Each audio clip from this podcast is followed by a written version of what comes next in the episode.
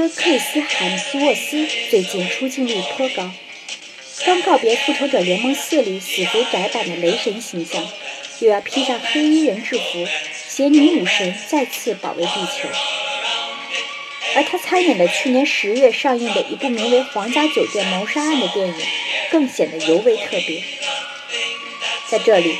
锤哥不仅时常敞胸露怀，展现着自己当时还很精瘦的完美身材，还颠覆了他长板里的英雄形象，饰演了一个邪魅冷血的反派角色。《皇家酒店谋杀案》从主创阵容到内容。都的确可以用活色生香来形容。除了锤哥，这部电影的主演还包括《五十度三部曲》的性感女主达科塔·约翰逊，经典美剧《广告狂人》中的帅男主乔恩·哈姆，有奥斯卡和金球奖双料影帝傍身的都爷杰夫·布里吉斯，以及托尼奖和格莱美奖的双料得主辛西娅·埃里弗。就连堪称戛纳电影节宠儿的法国美少年、导演兼演员泽维尔多兰也在其中客串了一个小角色。而本片导演则是曾执导过经典恐怖之作《林中小屋》，并为《火星救援》担当编剧的多面手德鲁高达。《皇家酒店谋杀案》也是继《林中小屋》之后，时隔六年，高达自编自导的第二部作品。而正是《林中小屋》挖掘了当时差点离开好莱坞的锤哥。强大阵容之外，影片最扣人心弦的还是它充满悬疑色彩的剧情以及背后的无数隐喻。《皇家酒店谋杀案》采取了一种非线性多线叙述结构，通过闪回和交叉并行的故事线，你会发现每个人的背后都藏着巨大的秘密。他们相聚在拥有黑暗历史的落魄酒店，互相猜忌，互相伤害。你永远也猜不到下一个领便当的人会是谁。而故事背景是一九六九年。众所周知，那个年代的美国正处于一个动荡的大变革时期，深陷冷战，也笼罩在越战的巨大阴影下。那也是一个充满着迷人矛盾色彩的时代。正如高达所说，那个时代就像个培养皿，那些怀有理想主义的偶像在面前倒下，被时代抹去，随后又由一个完全相反的人接管一切。战争阴影、无政府主义、种族矛盾、政治斗争，以及那个时代大人物的风月八卦，都可以从影片中窥见一二。比如片中出现的尼克松总统关于越战的讲话，酒店员工的真实身份其实是越战中的一名神枪手，因战争中一共杀死了一百二十三个人，成为了他永远的噩梦。而影片最主要的场景，那个全名为太浩湖皇家酒店的地方，也有真实原型，即横跨内华达和加利福尼亚州两州的卡尔涅瓦酒店。正如影片中出现的那面展示其辉煌历史的照片墙，在很长一段时间里，卡尔涅瓦都是连接着当时名人、富人圈，并以酒精、赌博、性和丑闻而臭名昭著的地方。建造于1926年的卡尔涅瓦，最开始是张扬浪漫的爵士时代的名人圣地。1930年代的经济大萧条时期。著名女演员克拉拉·鲍欠下卡尔涅瓦赌场1.3万美元的消息曝光后，他又作为娱乐圣地一夜成名。美国著名演员兼歌手迪·马丁甚至在一首歌里唱到了他：“Half in California with Judy”，说的就是他在这里遇到还未成名的朱迪·加兰的故事。1930年代。当时年仅十三岁的加兰，更是在卡尔涅瓦演出时被米高美的星探发掘，从此走上了童星道路。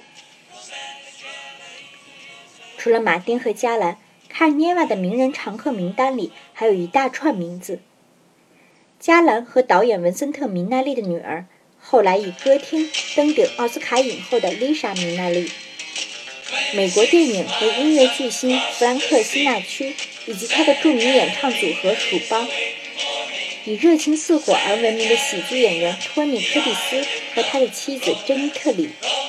以及永远的性感女神玛丽莲·梦露。当然，还有在1960年当选总统的约翰·肯尼迪和他当司法部长的弟弟罗伯特·肯尼迪。传闻，肯尼迪总统和梦露两人就常在卡尔涅瓦幽会。为了避免媒体和狗仔发现。据说，卡涅瓦地下直接铺设了从直升机场到达这里的秘密通道，甚至有小道消息称，梦露死前一周都是在这家酒店度过的。影片中，这家酒店神秘的气息就是通过装有摄像头的秘密通道、偷窥每个房间的双面镜以及无数窃听器展现出来的。一九六零年。作为意大利裔移民的辛纳区和他的黑手党大佬朋友，人称“默默”的萨姆·张卡纳一起买下了卡尔涅瓦，后者就是电影《教父》的原型之一。一直有阴谋论认为，肯尼迪的死和默默所在的黑手党脱不了关系。有传闻，当年在一九六零年的美国总统大选中，正是在默默的运作下。肯尼迪才顺利入主白宫。后来，肯尼迪当选后没有履行对黑手党放宽政策的诺言，两人也由此结下了梁子。很多人也因此认为，影片中乔恩·哈姆扮演的那个真实身份为 FBI 探员的角色，一直在找的那卷酒店偷窥录胶卷，就是关于肯尼迪和梦露的。不过，考虑到肯尼迪早在1963年就被暗杀了，而拍摄胶卷的时间是在1968年，这样的猜测并不可靠。最有可能的是，那卷胶卷的主角是当时的黑人运动领袖马丁·路德·金。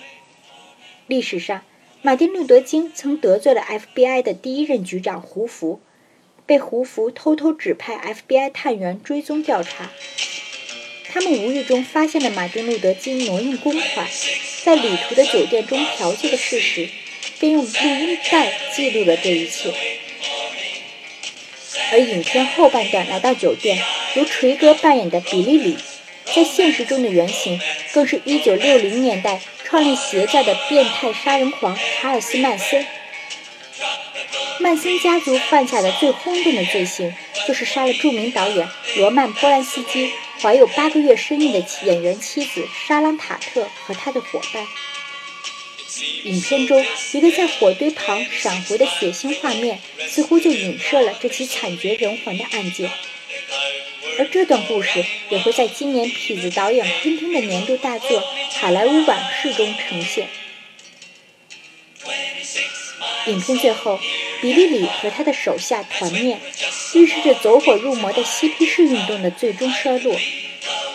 身负越战伤痛的酒店小哥的临终忏悔，标志着这场战争的难堪收场和留在几代人心中的无言冲痛。最终活下来的十位大大的假神父和不得志的黑人女歌手，将那卷人人都想得到的胶卷扔进火堆。意味着民权运动不会受阻于卑鄙伎俩。酒店成为火场，一个秘密监控点化为灰烬，